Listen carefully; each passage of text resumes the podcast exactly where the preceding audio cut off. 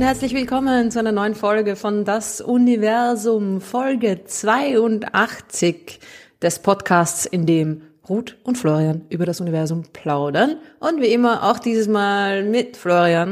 Und mit Ruth. Willkommen zur zweiten Sommerfolge. hallo, hallo. Es ist eine ganz besondere Sommerfolge, eine ganz besondere Folge überhaupt. Warum? Habe ich schon wieder was verpasst? Nein, nein, nein, keine Sorge. Es ist ein Jubiläum. Irgendein nein, nein, nein, alles. Es ist die letzte Folge von Das Universum, in dem ich noch Junggeselle bin. stimmt, stimmt, stimmt. Also eine Woche noch. Genau, es ist äh, nicht der, der ist auch ein Dienstag, aber nicht ein Universumserscheinungsdienstagstag, äh, sondern der Dienstag davor. Also in der Folge, die dann am 1. August erscheint, da bin ich schon verheiratet und jetzt in dieser Folge, die am 18. Juli erscheint, bin ich nicht verheiratet, weil ich am 25. Juli heiraten werde. Das heißt, das ist quasi jetzt eine Junggesellenparty-Folge. naja, ich hoffe nicht. Ja, du, aber das passt sehr gut, weil dann, dann, dann, dann droppen wir gleich mal ein paar Sounds. Ja, wir, müssen, wir müssen aufpassen, gerade unsere deutsche Hörerschaft wird das vermutlich nachvollziehen können, weil in Deutschland muss sich ja der Wirtschaftsminister gerade irgendwie, hat er sehr Schwierigkeiten gehabt in den letzten Wochen und Monaten, weil er in seinem Ministerium jemanden angestellt hat, der seinen Trauzeugen angestellt hat und das ist ja dann hier auch der Fall quasi. Ja, aber du stellst mich ja nicht an. Nein, das nicht, aber wie gesagt. Ach so, siehst du mich? Als Angestellte? Wow. Ich wollte jetzt eigentlich, dafür, dass ich dich so sehr wertschätze, wollte ich der Hörerschaft mitteilen, dass du meine Trauzeugin bist. Das wird ja nicht irgendwer. ja, na, ja, eben, stimmt. Also es ist auch für mich der letzte Podcast, in dem ich noch nicht Trauzeugin bin. Ich bin nämlich noch keine Trauzeugin von niemanden. Warst du noch nicht? Darf man Doppeltraut? Also ist das eigentlich, ist das exklusiv, das Trauzeuginnen da sein? Wie meinst du? Na, darf ich jetzt noch bei anderen Leuten auch Trauzeugin sein? ich glaube So habe ich mir das noch nie überlegt. Ist das once and then never again? Oder wie ist das? Moment, ich muss, ich ich muss meine Entscheidung noch reden. Nein, ich glaube schon. Ich glaube mittlerweile, ich glaube, es ist sogar nicht mal mehr in Österreich äh, notwendig, dass Trauzeugen existieren. Aber theoretisch, glaube ich, brauchst du mittlerweile, um heiraten zu können, einfach nur einen Schwung Dokumente und damit gehst du aufs Standesamt und dann kannst du einen Wisch unterschreiben und dann bist verheiratet. Also mehr muss man, glaube ich, gar nicht machen. Also ich, ich brauche keine ähm, Dokumentation, die besagt, dass ich noch nicht anderwertig gezeugt, nein, nein, gezeugt nein. habe, bezeugt habe. Du musst nur bezeugen, dass du du bist. Ja, und ich muss, naja, nein, ich muss bezeugen, dass ich ich bin und ich muss deine Heiratsfähigkeit bezeugen. Nein, nein, das musst du nicht. Du musst bezeugen, dass ich geheiratet habe. Die Heiratsfähigkeit, die hat schon das Standesamt festgestellt. Das war schon, oh. das haben die schon gemacht. Und zwar wie? Darf ich fragen? ich musste die Standesbeamtin Probe heiraten für eine Woche, dann hat sie gemeint, es passt. Nein. Ist okay. Das heißt wirklich so, also Ehefähigkeit. Da wird halt nur geschaut im Wesentlichen, ob du schon verheiratet bist oder nicht. Das heißt, du musst einen ganzen Schwung Meldedaten abgeben und du musst irgendwie Daten über deine Eltern abgeben, weil sie schauen wollen, ob du verwandt bist mit der Frau in meinem Fall, die man heiraten will. Und mhm. dann, wenn das alles nicht der Fall ist, was zum Glück bei uns nicht der Fall ist, dann äh, ist man ehefähig. Ehefähig. Das Einzige, was du noch bezeugen musst, ist dann bei der Hochzeit, dass irgendwie, keine Ahnung, was du genau bezeugen musst, dass irgendwie, ja, Evi und ich tatsächlich Ja gesagt haben und dass wir keine falschen Namen hingeschrieben haben oder was weiß ich, was du, musst einfach unterschreiben, dass du da warst und dass eh alles okay war. Ja. Das ist, na, muss ich mir noch, das Kleingedruckte muss ich mir noch anschauen, glaube ich. Dass ich, ich traue dem Ganzen noch nicht so. Auf jeden Fall muss ich auch deine Junggesellenparty ausrichten, gell? Genau, das auch. Und, ja, und alles, alles. Können wir das nicht gleich jetzt erledigen? Können wir, können wir das, kann man nicht diese Folge umwidmen? Florians Junggesellenparty. Ich brauche nicht das volle Programm hier mit irgendwelche Leute belästigen, irgendwie in, in Innenstädten oder so weiter. keine Limousine, keine rosane Limousine Nein. haben, wo du deinen bloßen Hintern raushängen kannst beim Fenster? Äh, nein. Das macht man nämlich in England so. Ja, wie gesagt, wir müssen auch nicht irgendwie nach Amsterdam fahren oder irgendeinen Quatsch machen. Ja, also. Bin ich froh. Managing Expectations, huh? Wir gehen zum Wirten nebenan. Ja, das finde ich wunderbar. Das ist ja. genauso, wie ich es mir vorstelle. Alles chill. Okay, na schauen wir mal. Schauen wir mal. Auf jeden Fall Hochzeit in einer Woche. Genau. Wahnsinn.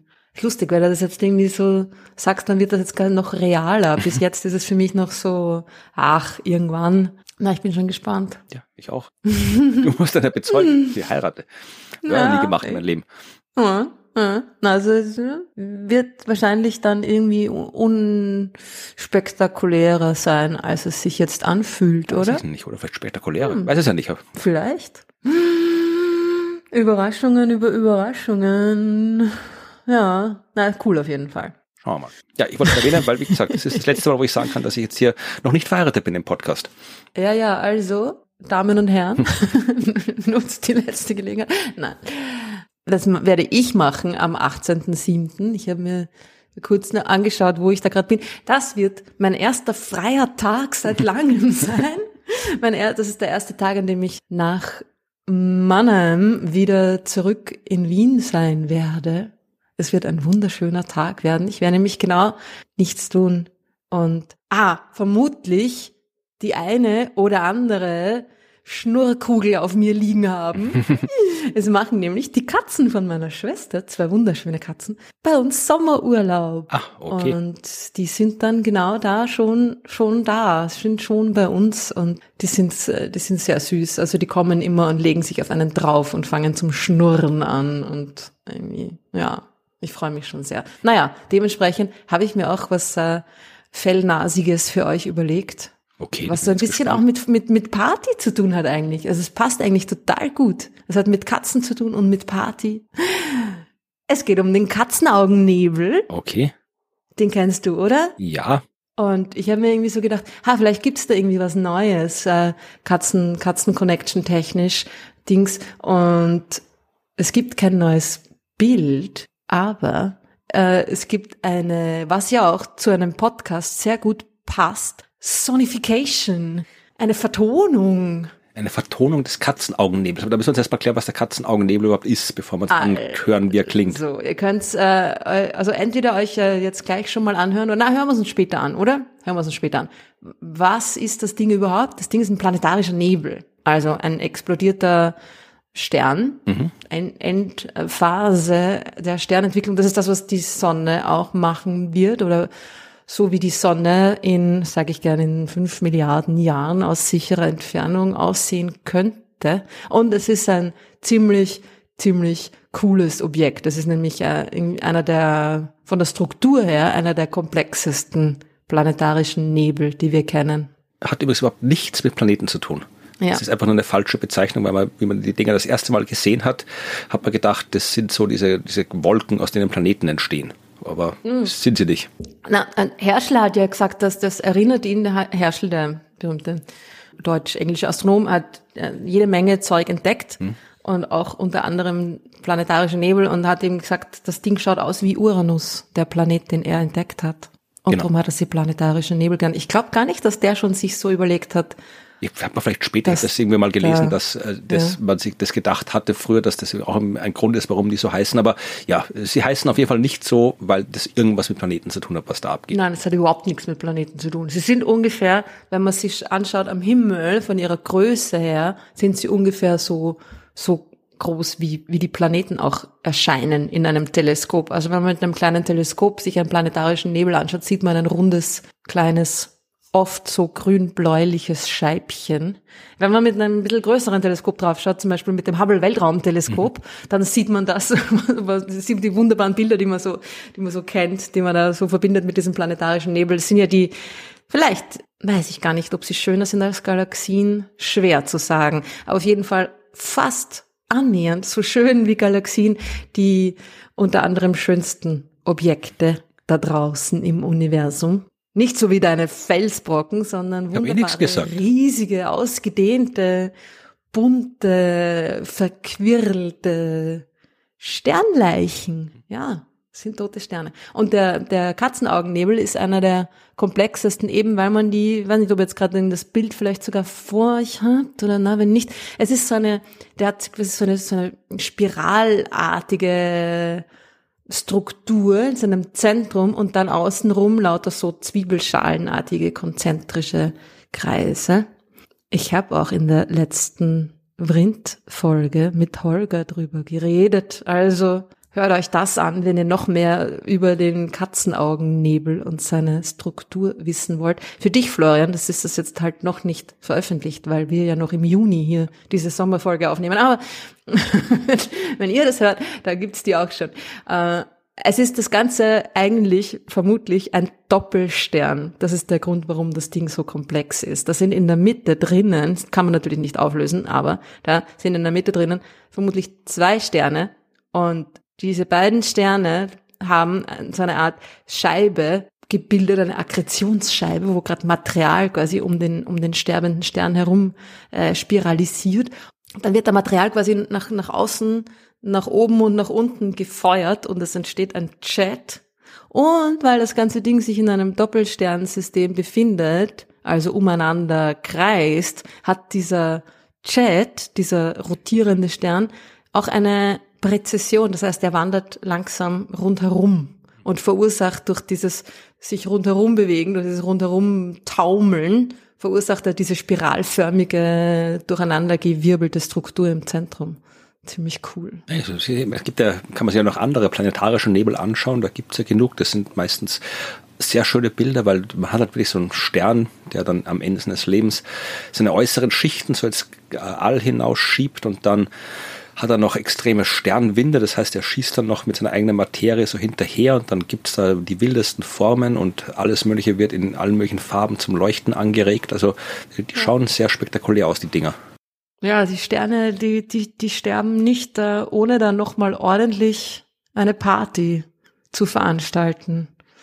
Und das ist genau das, was ihr da seht. Und es ist äh, schon ein ziemlich, ziemlich gut untersuchter Nebel, aber man findet auch immer wieder noch, noch neue Sachen drüber heraus. Also es ist jetzt nicht so, dass wir genau wissen, was da passiert. Und dass es ein Doppelstern ist, ist, ist schon, also es deutet alles darauf hin, sagen wir es mal so. Es ist auch mit den, mit den, mit den Röntgenbeobachtungen, man hat das Ding ja natürlich auch in anderen Wellenlängen beobachtet.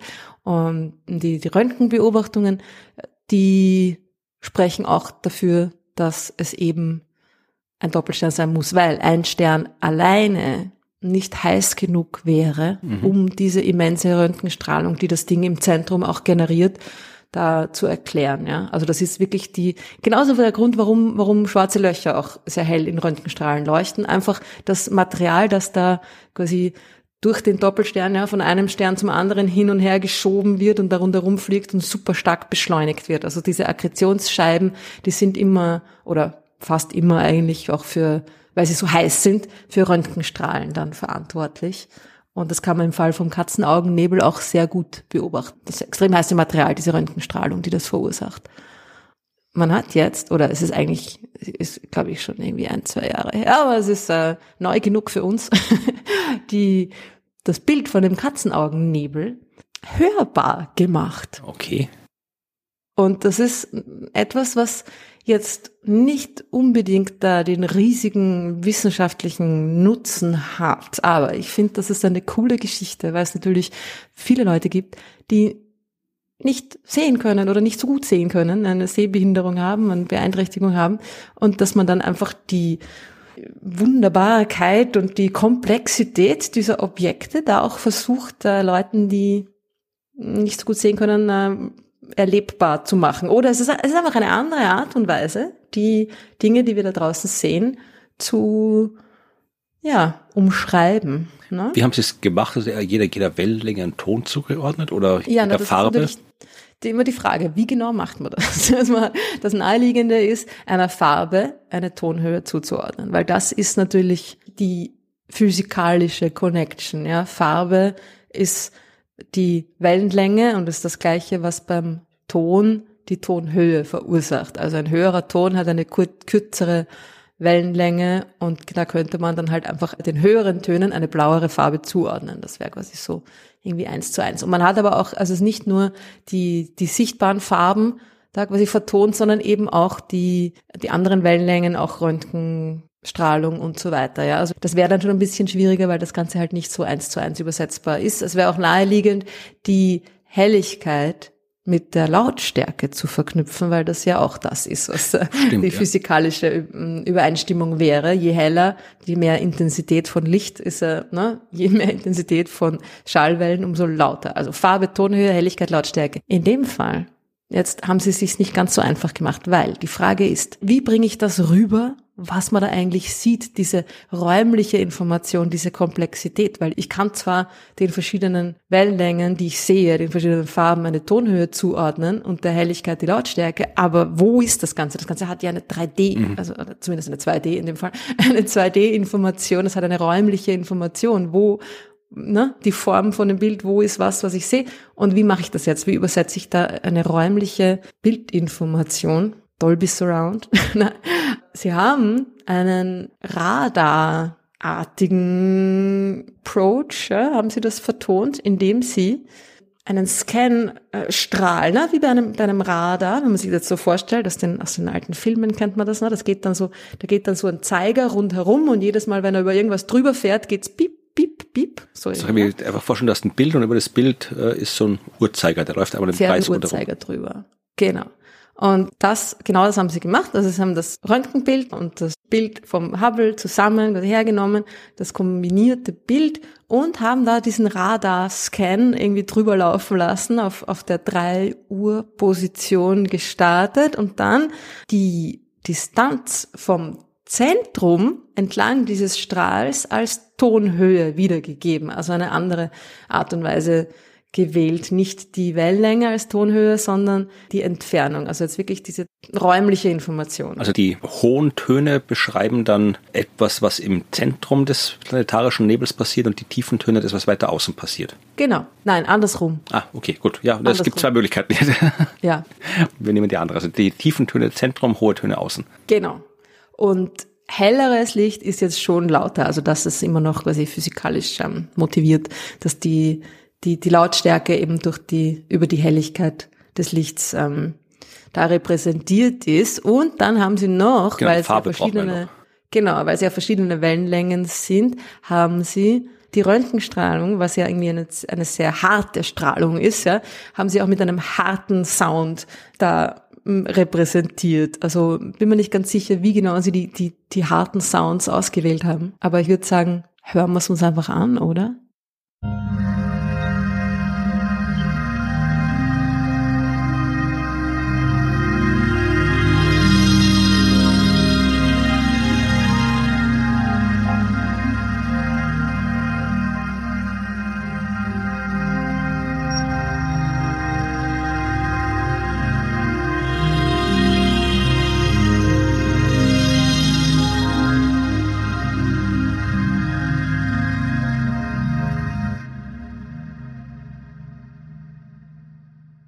Ja, Ja. ein sehr seltsamer Sound. äh, vor allem, weil er noch, äh, ich hoffe, ich krieg das reproduziert, ähm, er ja äh, so von Ohr zu Ohr wandert.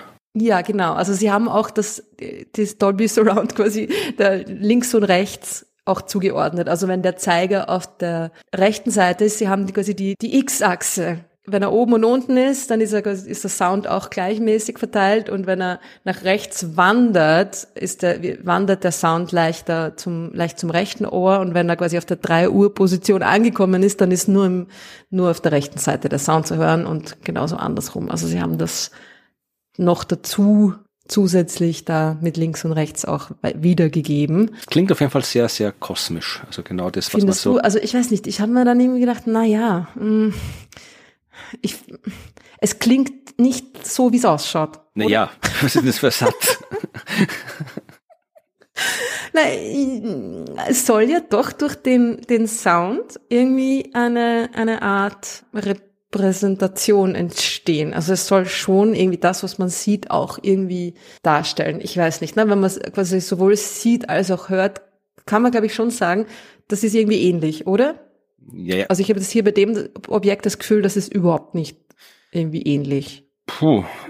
Ne? Also sie sagen auch, die Schalen, eigentlich die Schalen, also alles, was quasi konzentrisch, alles, was rund ist, ist natürlich ein kontinuierlicher Ton, ja. Weil der ist wieder, wenn der Zeiger rundherum wandert, ist dieser Ton dann immer da und durch die leicht spiralartigen Formen in diesem Nebel gibt's dann halt diesen, uh, diesen kontinuierlich sich verändernden, verändernden Ton.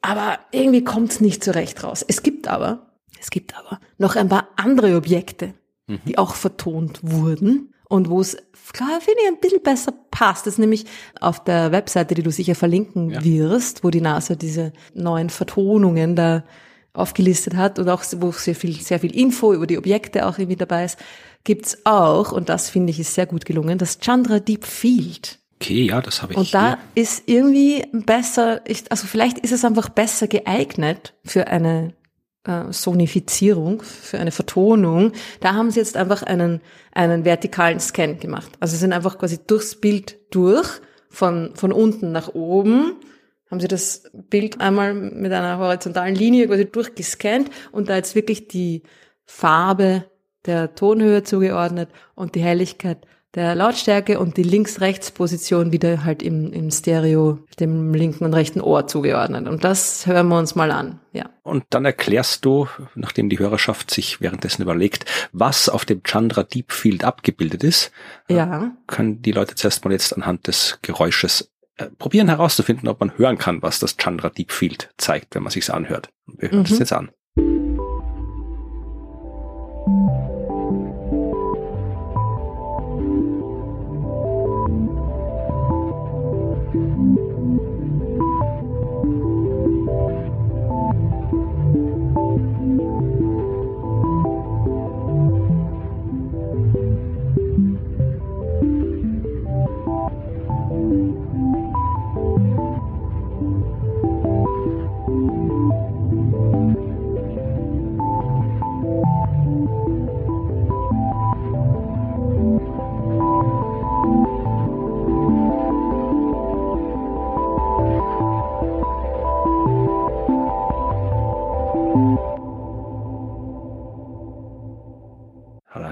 Diese Sonifikationen haben immer so einen Esoterik-Touch. Ist es vielleicht, weil du Musik als, weil, weil, du Musik, die nicht irgendwie Metal ist, das als ja, Quatsch. Äh, esoterisch war. Nein, du hast früher schon so arge Musik gehört. Ja, ich höre, ja, aber ich höre alle mögliche Musik, also. Also du hast früher so Musik gehört, die man auch eher als Geräusch beschreiben würde. ich höre mich an wie eine alte Frau. Ja. aber ich finde das schon schön, oder? Also ich weiß ja, was das Standard Deep Field ist, aber unsere Hörerschaft vielleicht nicht. Also es war anders als das erste Stück. Aber ja, man hat jetzt tatsächlich hat das recht, dass man bei dem Bild vielleicht besser die Komplexität des Bildes hören kann, aber ja, um zu wissen, was es ist, muss man trotzdem wissen, was es ist. Also du musst erklären, ja. was das Chandra Deep Field ist, also, sonst hört man nur irgendwie halt irgendwie so, so ein ja, Gebimmel. Was das Chandra Deep Field ist, ist einfach ein kleines, winzig kleines Stückchen Himmel, das ja auch mit ganz vielen anderen Teleskopen beobachtet worden ist, zum Beispiel mit dem Hubble-Weltraumteleskop und so weiter und so fort, eben auch mit dem Chandra-Röntgenteleskop beobachtet wurde. Und in diesem winzig kleinen Stückchen Himmel wo man dann ganz lang belichtet hat und also alle Röntgenstrahlen, die von der kleinen Gegend am Himmel kommen, dann aufgefangen hat und eben in ein Bild umgewandelt hat, da sieht man mhm. Galaxien. Also es ist ein, ein, ein Deep Field, ist immer eine, eine lange, tiefe Beobachtung von einem winzig kleinen Stück Himmel und was da dabei dann eigentlich immer zu sehen ist, sind jede Menge Galaxien. Also das Bild, wenn man sich anschaut, besteht schwarzer Hintergrund mit mhm. jeder Menge Punkte drauf, bunte mhm. Punkte in dem Fall, die aber nicht in echt bunt sind, was Röntgendaten sind. Also man sieht da die Röntgenemissionen und je nach Art der Emissionen ist halt eine andere Farbe gewählt und jeder Punkt ist eine Galaxie auf diesem Bild. Ja, genau. Und ich finde auch, dass es jetzt hier, weil das ja also Röntgenfarben sind, die man ja eigentlich so auch überhaupt nicht sehen kann, eigentlich total gut passt und äh, ich finde eigentlich die Art und Weise, wie das da jetzt vertont ist, ziemlich äquivalent zu einer Sichtbarmachung, weil man muss ja Röntgenstrahlen auch erst sichtbar machen und man kann sie quasi genauso gut hörbar machen. Und es ist die Tonhöhe, die Wellenlänge der Röntgenstrahlung und die Lautstärke, die Intensität der Röntgenstrahlung. Also da ist es irgendwie, wenn ich jetzt eine Farbe wähle und eine Helligkeit dieser Farbe und sie in quasi XY auf dem Bild irgendwie einzeichne, kann ich das genauso mit quasi von unten nach oben wandernd und links, rechts Stereo repräsentieren. Also das finde ich eignet sich viel besser und ist irgendwie auch besser gelungen. Also ob es jetzt schöner ist, ich meine, ich weiß schon, schön sollte jetzt bei Musik vielleicht sowieso keine Kategorie sein, aber ich finde, es klingt einfach auch viel besser und es hat also da, wo, wo da, wo nix ist, da, wo der dunkle Hintergrund ist, da, wo der, der, der leere Weltraum ist, hört man quasi auch nichts und das sind die einzelnen Laute auch viel besser abgegrenzt. Ja, die einzelnen Galaxien als, als Inseln der, der, der Sterne, wo quasi so gut wie nichts dazwischen ist. Dieses, dieser Eindruck ist, finde ich, jetzt da in der Vertonung viel besser ja, rübergebracht. Das kann ich mir auch gut vorstellen, dass man generell so, ja, diskrete Objekte, wie in dem Fall, also Sternkarten zum Beispiel, könnte man sich auch gut vertonen, weil dann hörst du halt direkt, okay, da sind viele Sterne, da sind wenig Sterne. Vielleicht hörst du sogar irgendwie, da ist, wenn du Sterne hast, die halt wirklich so in, in Strukturen ange oder in scheinbaren Strukturen angeordnet sind, so wie, wie Sternbilder, ja. Da gibt's ja auch immer wieder so äh, Bereiche, das sind vielleicht irgendwie vier Sterne in einer Reihe oder irgendwie sowas, das kann man dann vielleicht auch hören. Also da kann ich mir das sehr gut vorstellen, dass man da über die, übers Hören auch noch äh, sinnvolle Informationen rauskriegt. Und hier der Katzenaugennebel klang auch nett, aber ja, es ist schwer sich vorzustellen durchs Hören, was das Ding eigentlich sein soll. Ja, und ich habe, wie du vorher gesagt hast, warum hört sich das alles immer so esoterisch an? Noch ein, ein drittes ja. Objekt für dich, das dir vielleicht dann auch nicht ganz so gut gefallen Na, schauen wir. Das ist, das ist nämlich richtig, also esoterisch. Da haben sie sich ein bisschen weiter aus dem Fenster gelehnt und noch ein bisschen mehr ausgetobt mit den verschiedenen zusätzlichen Dingen, die verschiedene Aspekte des Bildes repräsentieren sollen. Aber es ist ein wunderschönes Bild, ein wunderschönes Objekt, ein super interessantes Objekt, nämlich äh, M51, die Whirlpool-Galaxie. Genau. Die wunderschöne Spiralgalaxie, die man so schön von oben sieht und die auch gerade da so einen ihrer beiden Arme noch zu einer kleinen Nachbargalaxie ausgestreckt hat, die die quasi gerade miteinander interagieren, die beiden. Und die wurde auch vertont.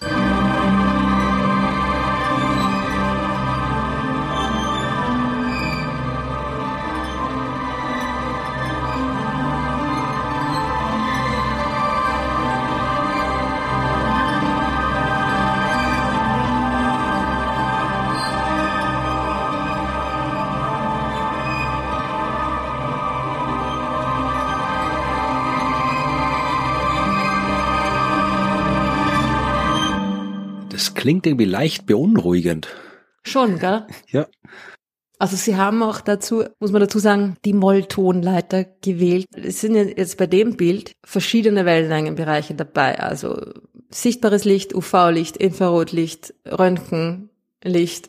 Es sind ganz viele verschiedene Teile des Spektrums da mit drinnen und die jetzt zu vertonen schwierig. Sie haben jeden Wellenlängenbereich, ja, einen bestimmten Tonhöhen Bereich auf der melodischen Molltonleiter zugeordnet.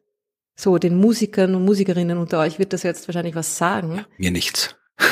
Mir auch nicht sogar, also Molltonleiter sagt. Ja, gut, ich weiß das. Schon was, aber naja, ich, also ich habe sogar irgendwie Geige gespielt.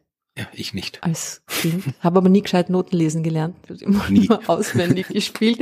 Also hab, hm, ne, kenne mich auch nicht wirklich aus. Auf jeden Fall sorgt die Molltonleiter natürlich für den melancholischen ja, wie du gesagt hast, leicht beunruhigenden Touch. Hätte man natürlich auch in Dur vertonen können, hätte ganz anders geklungen. Ja, ja also man sieht irgendwie noch, so, oder man sieht, man hört in dem Fall ja auch wirklich vielleicht tatsächlich einen Unterschied zu dem äh, planetarischen Nebel, weil so eine Galaxie, die hat einen sehr hellen Zentralbereich und mhm. wenn man wieder diesen Uhrzeigerscan rundherum macht, dann ist halt immer der helle Zentralbereich, der ist halt immer in der Mitte. Deswegen hast ja. du in diesem Stück halt auch immer so ein, so ein konstantes Hintergrundgeräusch und überlagert dieses komische Kreischen oder was dafür für, ich weiß nicht, diese anderen ja. Töne, das sind halt dann die Spiralarme und so weiter, die halt die, das leuchtende Gas dazwischen, also das genau. da, da hört man schon ein bisschen mehr. Ja, die zwei anderen, Messier 51 und das Chandra Deepfield, das sind zumindest für die Sonifikation, für die Information, fand ich die besseren Beispiele als der Katzenaugennebel.